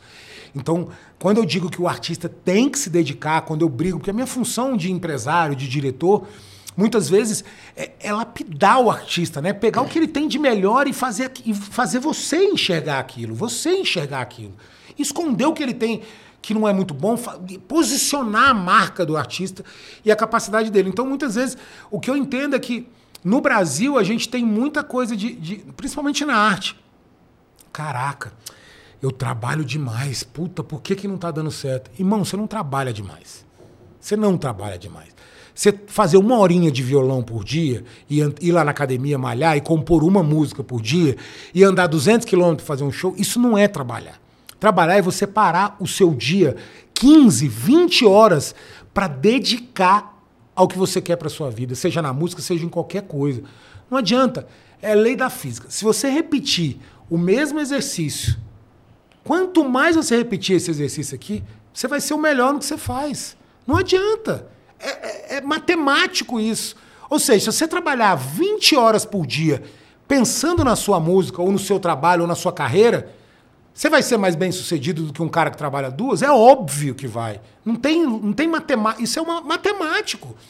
Por que, que o Oscar Schmidt foi o maior arremessador de basquete da história do Brasil? Porque acabava o treino, ele ficava quatro horas arremessando a bola. É, porque o Zico foi um batedor de falta. Porque ele batia né? falta mais, entendeu? Por que, que o Bill Gates era, era, o cara? Porque ele fazia mais. Por que, que o Silvio Santos dorme três, dormia três horas por dia? Porque ele fazia mais do que o cara que estava vendendo camelô com ele lá. Então, assim, ah, eu trabalho muito, Deus não está olhando por mim. Não, Deus está olhando por você. É você que não está olhando por você. Porque as pessoas acham que elas fazem demais. Não, a gente nunca faz demais pelo, pela nossa, pelo nosso sonho. O nosso sonho só vai acontecer se a gente trabalhar 24 horas. E é por isso que, eu, que o Cristiano tinha esse diferencial, né? Dos artistas. Ele acreditava no sonho dele. Ele falava, eu vou ser grande como, como o Michael Jackson. E alguém olhando de fora falava assim, cara, esse cara é doido, ele é goiano, como é que ele vai ser? E ele falava isso, e por que, que ele não poderia ser? Sabe? Por que, que ele não, não poderia se tornar um, um cantor conhecido mundialmente? Então, sim, cara, eu, eu acredito muito que, que eu, esse era o grande diferencial do Cristiano, de, de realmente. Por que, que ele seria o maior do Brasil? Porque ele estava disposto a isso. Hoje no Brasil, é, eu comparo muito. Tem um artista que eu acho que, que tem essa complexidade na carreira de dedicação, tá? Não digo de tamanho de sucesso, quem sou eu para comparar o sucesso de alguém? Luan Santana. Ele, ele é um artista que ele trabalha 24 horas pela carreira dele. Ele fez um show agora, gravou um DVD icônico, tal, não sei o que, não sei o que lá. Irmão, ele tem uma equipe foda. Ele trouxe um cara de fora para dirigir, ele trouxe um time maravilhoso. Ele montou 10 palcos. 10 palcos. Mas ele acompanhou todo o processo. Sacou? Isso faz a diferença. Sem dúvida. Quando o artista quer, quando ele busca, quando ele luta, vai fazer diferença. Fala aí, Zeca Camargo. Zeca Camargo, cara, é, é ele. Errou, né? Cara, Vacilou, é, né? Eu, eu, eu, sinto até dó de, de, de, Quando eu vi aquele texto, eu senti uma dó do Zeca Camargo. Uma. uma ele foi tão infeliz, tão pobre de espírito, tão. Como jornalista, um cara falar o que ele falou, num programa que ele falou, o posicionamento, as comparações. É, é, foi muito. E não tem coisa mais brega do que alguém desmerecendo a música popular. Isso é, é, cara, é ridículo. É, é, é ridículo, não, né? Cara, é, não existe. É muito, é muito pobre. E o que eu acho, o que eu acho mais, mais foda é que ver o pai do Cristiano ganhar o processo e falar assim: não, não quero o dinheiro desse cara. Não. A resposta tá aí, sabe? Não tá. Não é. É sobre como você reage às coisas, né? Então, eu acho que ele foi muito infeliz. É, e não só o pai do, do, do, Cristiano, seu João, mas o Felipe também. Uma, um dia a gente chegou para ele e falou: o programa do Zeca quer que você vá no programa do Zeca Camargo. E o Felipe foi lá e falou: não, eu vou. Então, assim, acho que é, essa é a resposta. Você já tocou no nome? Fala de Felipe Araújo. Você tá com ele hoje em dia? Tô, tô com ele, tô com ele. Então, aí depois, depois que eu passei pelo processo de, da perda do Cristiano e fui pro reality show, eu recebi um convite do, do João Reis. Me chamou para conversar e falou assim, cara, eu preciso continuar a minha vida. E para eu continuar a minha vida, eu preciso. Eu não posso sair da música. É, eu preciso. Eu conversei com o Felipe, a gente vai lançar a carreira dele solo. Ele está terminando a dupla. Meu pedido para ele terminar a dupla, a gente vai lançar ele solo. E eu preciso de você é, na, minha, na carreira dele. Eu não vou conseguir fazer isso sozinho. E aí, eu, no meio daquilo tudo, eu já gostava muito do Felipe, porque o Felipe sempre estava com a gente nos shows tal.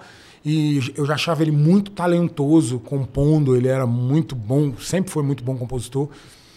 E, e o Cris já tinha pedido para mim, vamos, a gente estava com um projeto de gravar o DVD do, do João Pedro da, do João Pedro Felipe não é? É, João Pedro Felipe, da última dupla dele. Não, Felipe Zé André.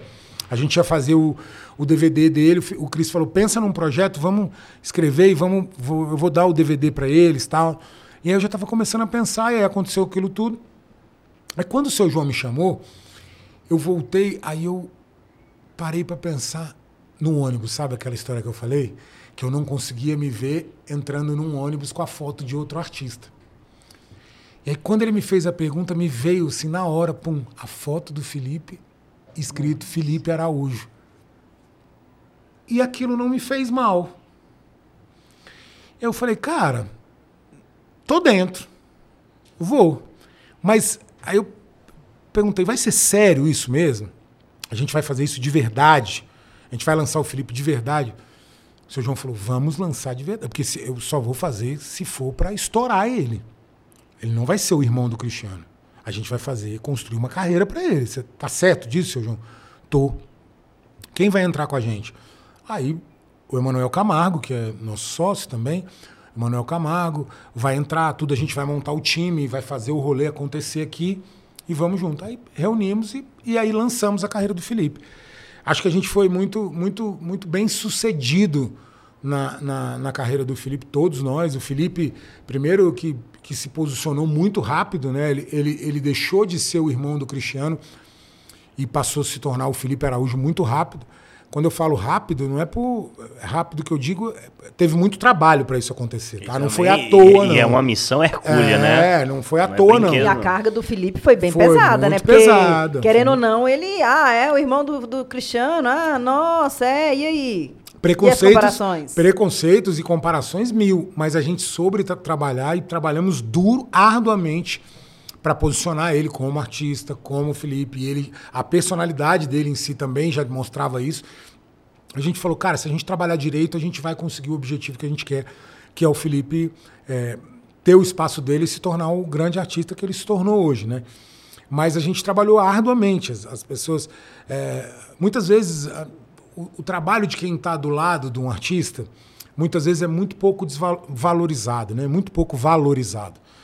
É, as pessoas não têm noção de que, como, é, como um time está atrás. Não sabe que atrás do Felipe Araújo tem uma série de pessoas, tem o Rafael Vanucci que cuida do artista, tem o Agenda, que é o Luiz Henrique, tem o Emanuel Camargo, que é o, o, o, gestor disso, o empresário que investiu dinheiro, que coisou, tem o pai, o seu João, que está ali do lado opinando, tem um, um, time, tem uma gravadora, tem pessoas. Então, assim, essas pessoas realmente elas são muitas vezes muito desvalorizadas, né? E e com o Felipe e com o Cristiano, é, como eu sempre falo, eu, eu sei o valor do meu trabalho. Não é que eu acho que eu sou melhor do que ninguém, mas eu sei o que eu, que eu faço. Então, quando a gente sabe o trabalho que a gente faz, a gente não fica buscando que a autoafirmação das pessoas. As pessoas do meio artístico, muitas vezes, reconhecem. Me, me falam, cara, o que você fez foi genial, o seu trabalho é incrível tal. Isso para mim já basta. Eu sei o que eu fiz pelo Cristiano, eu sei o que, que eu fiz pelo Felipe faço parte, não sou eu que fiz nada. Fizemos, o time fez, né? O que, que o time fez? Eu tenho o meu dedo, a minha genialidade, o que eu fiz de diferente, claro, tenho, isso é mérito meu, mas independente disso, são um time certo para aquele determinado projeto que fez, tanto no Cristiano quanto no Felipe. eu acho que é isso que é, que é, que é importante, isso que me dá prazer, assim, de, de hoje olhar o Felipe e ver um artista que, que voa, que bate asa sozinho aí, fazer, porque eu sei que eu participei, que eu construí junto, né? Que eu tava ali desde o começo, então isso me deixa. Me deixa... Quantas, Você podia trazer o Felipe aqui. Vamos, vamos trazer. Por favor. Seu Felipe Araújo. Tem que Venha. a oportunidade. Tra... Traz o Felipe Não, aqui. Não, e ele. Gente. E Pegar ele, bora. E Viu, Felipe? E além bora. de grande artista, é Corinthians, né? O, é Corinthians. O maluco é Corinthians. É, tem, tem, que, que ser respeitado. Cara, hoje em torno de um artista como o Felipe, quantos profissionais, músicos, produção e tudo? A equipe do Felipe tem 28 pessoas, se eu não me engano, na estrada, né? Aí a gente tem um escritório que tem mais várias pessoas, produtor, pré-produtor. É, aí tem um. É porque hoje, graças a Deus, está muito. Se, se, é, segmentado. A gente tem uma assessoria de imprensa que cuida da, da parte de coisa. No escritório da assessoria de imprensa tem cinco, uhum. seis pessoas que trabalham para o Felipe. Aí tem um divulgador de rádio, que tem 10 radialistas que cuidam do, da parte de rádio. Aí tem o pessoal da internet, que são mais 10 pessoas. Mas, assim, no mínimo que trabalham para um artista, seria em torno de 100 pessoas, assim, com uhum. todo o time trabalhando, gravadora, escritório, a equipe de estrada, e cada um tem uma função importante disso, né? Cara, uma curiosidade que eu tenho, porque hoje você vai para alguns segmentos, por exemplo, o funk. O funk não depende tanto do rádio para se divulgar, para estourar e tal. O sertanejo ainda depende muito do, do rádio, cara? Cara, eu digo assim, o, o rádio é um, é um, meio de comunicação que acho que vai, vai aparecer várias coisas, como apareceu a internet, o Spotify, o YouTube e tal, mas o rádio é o rádio a tradição do rádio ela é muito importante. Um artista que não toca no rádio, muitas vezes ele não se consolida, ele não, ele não cria uma raiz. Porque, cara, o rádio ele, ele traz uma nostalgia, ele traz uma série de coisas. Que nem a TV, TV é. televisão não, não, vai acabar nunca, vai existir. O podcast é incrível, o, o, digital é incrível, o YouTube é incrível, mas você sempre vai buscar alguma coisa lá da TV. Cada vez a gente vai ser mais retrô, documentários vão vir, vir à tona, porque a gente quer lembrar do passado, a gente quer ser saudosista. E é como o rádio, o rádio é muito importante. Na minha opinião, hoje existem várias formas de se divulgar um trabalho do artista e eu costumo compará-las todas elas sendo muito importantes. Né?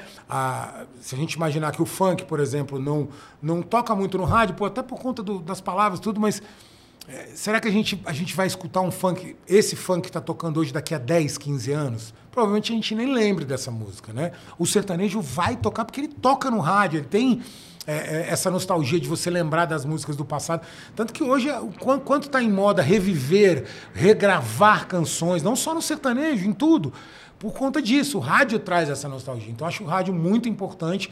Eu sou adepto a, a, ao rádio em gênero, número grau. Acho que o artista tem que tocar em rádio, tem que visitar a rádio tem que fazer pé na estrada, tem que chegar perto do, do, público, perto do radialista, porque muitas vezes o radialista, cara, ele está ali há 20 anos e ele, eu aprendi tanto com radialista, cara. Quando eu era artista e trabalhando com os artistas, indo dar entrevista no rádio, às vezes uma sacada que o cara te fala que você você, nem se você fizer a maior faculdade de música, você é. vai entender, entendeu? Então acho que o rádio é muito importante por, por, esses, Não, por esse, todos esses É o motivos. veículo do som, né, cara? É, é o veículo do som. você só tem o som é. para se apoiar e nada, nada mais, né, mais, né, irmão? É isso. A primeira vez que eu vi o Cristiano foi na rádio. Foi quando ele foi visitar Positivo. Eu trabalhava na uhum. Interativa.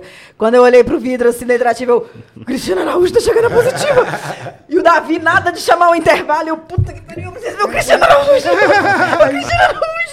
Até que o Davi chamou o intervalo para poder sair do estúdio para ir ver o Cristiano Araújo. Ufa, credo, que sufoco que eu passei. Onde você estava no, no, no, dia da, da morte do Cris? Eu estava estagiando na TV, é? na, na, na, na, Serra Dourada. Ah. E a gente ficou sabendo que a gente, eu entrava cedinho, né? E a gente ficou sabendo. E eu confesso, eu sou muito chorona. Hum. Eu confesso que a gente fica assim, não, não é, não é, não é. E como a gente está ali no meio jornalístico, não, é, é tá confirmado, tal, já pode mandar a equipe para o hospital, já manda a equipe para a porta da casa, já manda a equipe para isso. E você fica assim. Eu falei assim, ah, ainda bem que nessa, nessa hora eu sou só estagiária. É. Porque eu sou muito chorona. É. Que é o que eu, eu ia te perguntar agora, que é, tivemos perdas, e infelizmente as, as, perdas que a gente teve, que foi o Gabriel Diniz, eu estava trabalhando. E eu não sabia, eu chorava muito na transmissão, a gente fez um, um programa ali. E, e, eu, querendo ou não, nesse momento, eu dei um, um, um graças a Deus quando a Marília morreu, que eu não estava trabalhando.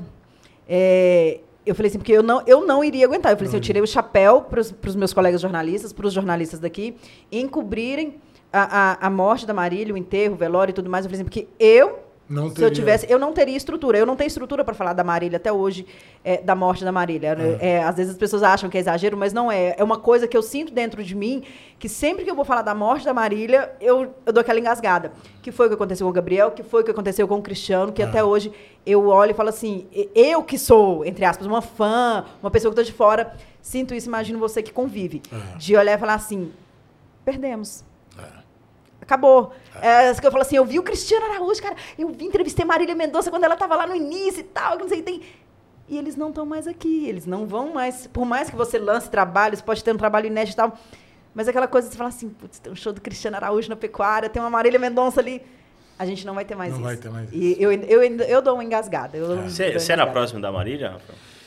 Eu era próximo da Marília, é, eu tinha muito carinho por ela, era uma, uma amiga minha. É, mas, assim, o que mais pegou na partida da Marília para mim é, foi porque estava com ela o meu melhor amigo, né? Que era o Henrique Bahia, Produtor dela, né? produtor dela. Que foi um cara que. Rafael, que foi um cara que eu conheci rapidamente numa- num- durante uma entrevista que eu tirei o chapéu. Que eu acho que é isso que você quer dizer, que é uma pessoa que você pode tirar o chapéu. É mesmo, Cristão? Eu conheci ele durante uma entrevista quando o irmão da Marília eh, ia lançar a carreira e tudo mais, eles iam fazer o show e eu fui entrevistá-los e o Henrique estava. Ele me passou o telefone pessoal dele, ele falou que você precisar de informação e tal, tal. Numa educação, numa. Aí todo mundo fala assim, ah, mas é porque você é imprensa, porque. Não. Porque a gente sabe que jeito, no meio né? tem, tem as, a pessoa, quando ela não é gente boa, ela Não é. ela não é gente boa com, com papa, É, se for preciso. O Henrique foi de uma educação, de uma, assim, sabe, de uma competência maravilhosa, que era uma pessoa realmente de tirar o chapéu. É, o, que eu, que eu costumo dizer sobre o Henrique, é, muita gente fala, já me falaram assim, ah, será que o Cristiano seria o mesmo sem o Vanucci? Né? Querendo falar que eu fui importante. Eu, eu sei que eu fui importante, mas lógico que o Cristiano seria o mesmo sem o Vanucci, é óbvio que seria. É óbvio que a Maria seria a Maria sem o Henrique. Mas o que eu queria é, falar sobre o Henrique é assim, o Henrique estava com a Marília desde o primeiro show da Marília, né? o Toninho, que era o empresário, me ligou e falou assim: Cara, eu tô com uma artista, sabe a Marília? Eu falei: Sou, a gente vai lançar a carreira dela, tem um show esse final de semana, daqui a seis dias. Não tem banda. É, eu preciso montar a banda. Eu falei: Peraí, eu vou botar o Henrique, vou chamar o Henrique, o Henrique chama a equipe do Cris e vamos todo mundo tal. Eu não posso ir porque eu tô com o Felipe, mas vai todo mundo. Eu liguei pro Henrique: Henrique, Vamos pra estrada, chama o povo, vai, balança a poeira, vamos trabalhar, não sei o quê. E o Henrique foi desde o primeiro dia. E eu costumo dizer assim que a Marília, ela, ela, o Henrique atalhou o caminho árduo de, de trabalho, de dureza, de coisas ruins, mais de 80% para Marília passar e, e- e fazer isso aqui, sabe? O Henrique era um ser humano incrível, um cara de, de muita, muita, muita luz, muita paz no que falava, na maneira de agir, o modo de trabalhar. É, engraçado que, o- que o Henrique veio para veio para Goiânia para trabalhar pela Talismã. O Cristiano, a Talismã entrou de sócia na carreira do Cristiano. E quando duas empresas se, se, jun- se juntam, tem que ter um financeiro de cada uma, para ninguém roubar, né? E aí nisso a Talismã falou: "Ó, a gente vai botar um cara para viajar com vocês na estrada para ser o financeiro da Talismã. Eu já achei aquilo uma bosta, né? Falei, "Ah, mais um financeiro, para quê e tal. Aí quando ele chegou, a primeira coisa que eu fiz, eu falei, vem aqui, baiano, senta aqui. Ele era baiano, eu falei, deixa eu te explicar uma coisa. Aqui quem manda sou eu. Vai ser do meu jeito. Você não precisa se preocupar, porque se roubasse, se alguém roubar aqui, eu sou o primeiro a falar. Então você não precisa se preocupar. Ganha seu cachê, fica amigo de todo mundo. Entra pro time, porque aqui ou você é contra, a favor de Vanucci ou você vai sair do projeto. Com talismã, sem talismã, não importa. Você vai rodar. Não, moço, eu vim aqui porque eu fazer meu trabalho. Tudo. Isso na primeira semana. Na segunda semana, ele estava morando comigo. é muito doido, né? E esse era o cara que, tipo, quando. A, minha a perda do Henrique para mim foi um negócio. Assim, eu falava, meu Deus do céu, o que que Deus vai me dizer agora? qual que é a desculpa dele tirar o Henrique de mim? E, assim, mais um aprendizado. Hoje eu entendo, né? Era, era a missão dele, né? E... Mas a gente não entende, né? É, é muito difícil olhar a Marília e falar, cara, um dia antes eles estavam me ligando, eles me ligaram de madrugada. E aconteceu um negócio de manhã, assim. É muito doido, é muito doido. É, eu, eu prometi para ele que eu, que eu queria, vou honrar o nome dele pro resto da vida, que foi onde eu puder falar do teu nome, meu amigo. Eu vou falar porque você foi, foi o meu, meu Batman e eu era o seu Robin, ou eu fui o Robin você era o Batman. A gente era uma dupla infalível trabalhando, vivendo junto como amigo. E eu nunca vou esquecer dele. Eu falo isso para a família dele todos os dias, para a mãe dele, para o pai dele, para o Bernardo, para o meu sobrinho, filho dele. O quanto ele foi importante para mim, quanto ele, quanto ele me colocava num patamar. Ele falava que eu era o professor dele e que eu era um gênio. E ele repetia isso todos os dias. Eu falava, cala a boca, velho, enche o saco. Você é o maior, você é o maior. Cala a sua boca, eu não sou maior de porra nenhuma. E ele, nos momentos difíceis, eles me escutavam quando eu estava puto, quebrando as coisas, batendo, ele parava assim, deixava eu brigar, eu xingar todo mundo, e ele só olhava para mim assim. eu, uau! Aí ele vinha, me dava um abraço.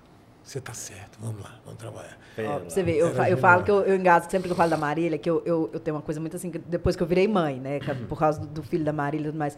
E eu olho para dona Ruth e falo assim, gente, que dor que essa mulher deve sentir. Aí eu falei assim, mas Deus tem, tem tanto plano, Deus tem tanto plano, que ele já tinha um plano de levar a Marília. É. E aí ele deu um filho para ela, é. que ela engravidou ali no, no, momento da carreira dela, para deixar o filho com a dona Ruth, é. para cuidar da dona Ruth.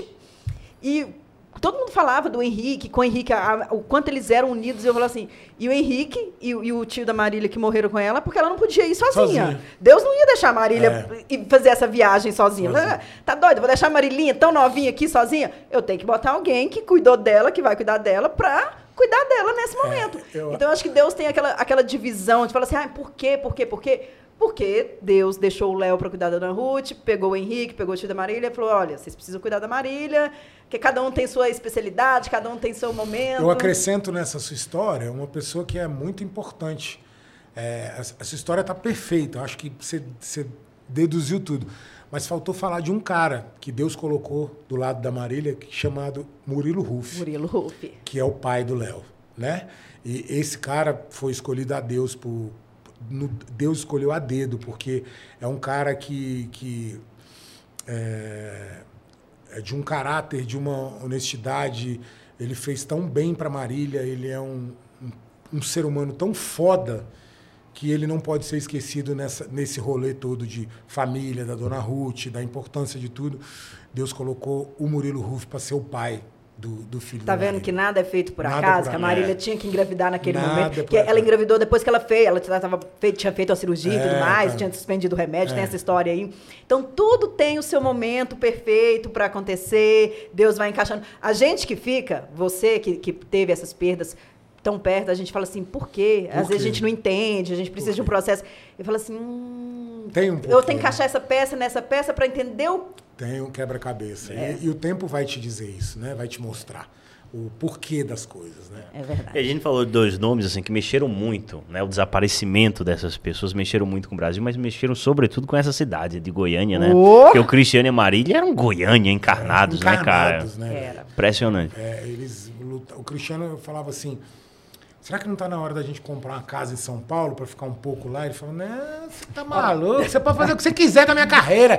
Mas morar em São Paulo eu não vou, eu, eu, eu, eu preciso voltar para Goiânia, eu preciso comer minha comida em casa tal. Então, assim, ele era apaixonado. E a Marília também, né? Uhum. Ela também sempre foi muito é, defensora é, e... de, de Goiânia, de Goiás. Sem dúvida. E, enfim, do pé rachado.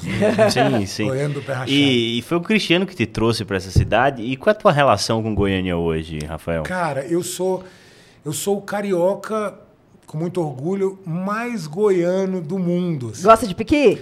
A única coisa que eu não gosto é piqui e garoba. Bem-vindo Cara, quem, que eu também não gosto de piqui, Quem não. inventou o piqui pode desinventar, porque não serve para nada. Agora, tirando o piqui e a garoba, Brincadeiras sou... à parte. Brincadeiras à parte, claro que tem uma história, o Piqui é emblemático e é e a cara do Goiás, né? Uma, uma, uma, coisa incrível que o mundo conhece o Piqui por conta do Goiás. Mas eu, é, Goiás, para mim, é, eu, eu virei, um, inclusive eu ganhei o título de cidadão goiano, é, eu virei goiano, assim, as, a cultura, o jeito que o goiano leva a vida, o jeito de, de, de ser receptivo, eu, eu, eu eu acho que eu encarnei isso, o jeito de se alimentar, a, a coisa simples. De, cara, eu tenho prazer de sair de chinelo de dedo e ir naqueles restaurantinhos mais simples, com aquele fogãozinho a lenha e comer uma comidinha daquela, assim, sabe? Eu, eu sou apaixonado por Goiânia, pelo, por Goiânia e pelos goianos, o jeito que eles recebem a gente que é de fora. Eu sou apaixonado por essa cidade, cara. Eu, eu, eu, eu tenho casa em São Paulo, eu vou para São Paulo, minha filha mora em São Paulo, mas eu, não, eu vou, trabalho, faço o que eu tenho que fazer e eu não vejo a hora de, tá, de olhar na janela do avião e ver aquele Aquelas, aquele pet pequeno, aquele, aquele pet pequeno se aproximando. É, olha, eu acho que as duas cidades mais bonitas do Brasil são Rio de Janeiro e Natal, onde eu nasci. É. Né? Estamos aqui apaixonados por essa Goiânia. É. E é muito simples a resposta. Ah, porque tu saiu, pô, praia, não sei o que. Meu irmão, Goiânia, é Goiânia é apaixonante, Goiânia. Goiânia é deslumbrante. Cara, infelizmente estouramos nosso tempo, Rafael. Nossa, que papo, que, que ser incrível. humano extraordinário, para além do teu talento, tua generosidade, o teu caráter humano. Isso é extraordinário, meu irmão. Obrigado. Mas pra gente encerrar uma dúvida e uma admiração minha, né, pela tua profissão, que é a profissão de diretor, que eu acho uma coisa bastante profissão do teu pai. É. O que é imprescindível para um grande diretor? É, o que é imprescindível, eu acho que o grande diferencial da minha carreira como diretor é ser incansável e imparável. Eu não desisto dos meus das, das minhas convicções quando eu tô quando eu tô atuando como diretor Nunca. Eu nunca, eu quero, eu não quero o tá bom. O tá bom, eu não vou aceitar tá bom. Se eu estou trabalhando com algum profissional que fala tá bom para mim, eu vou demitir ele ou ele não vai trabalhar mais comigo. Porque eu não aceito o tá bom. Eu quero a excelência. Eu quero o melhor para aquele projeto, o melhor para aquele artista. Se tiver que trabalhar 48 horas, 68 horas sem dormir, eu vou estar lá porque eu sou incansável trabalhando. Eu sou tão apaixonado pelo que eu faço que eh, eh, eu, eu busco a excelência o tempo todo. E eu acho que esse é o meu grande diferencial. É, eu não sou melhor do que ninguém, mas também não sou pior do que ninguém. Eu acredito no meu trabalho acima de tudo. Eu acho que eu, eu faço diferença no que eu faço porque eu faço com muito amor. E eu faço mais horas do que qualquer outra pessoa que trabalha na mesma área que eu faz.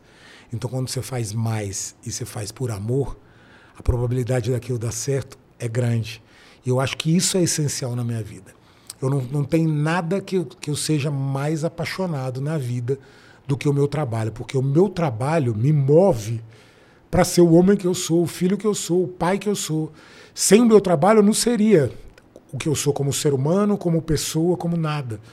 Eu tenho orgulho de que a minha filha, que a minha mulher, que meus amigos olhem e falem aquilo ali foi meu pai que criou. Aquilo ali meu pai fez. Aquilo ali meu marido fez. Olha que bonito que eu fiz. Eu tenho orgulho que, as, que a, as, os, os meus queridos, os meus, têm um orgulho de me ver trabalhando. Então eu faço isso com muito amor.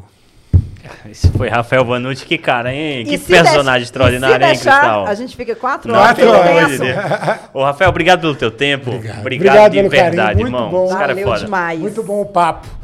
Espero que vocês tenham gostado, né? Dessa choradeira aqui. Gente, esse foi o Saideira Podcast com Rafael Vanucci. Curtam, compartilhem. Um beijão para vocês. Fiquem com Deus. Beijo!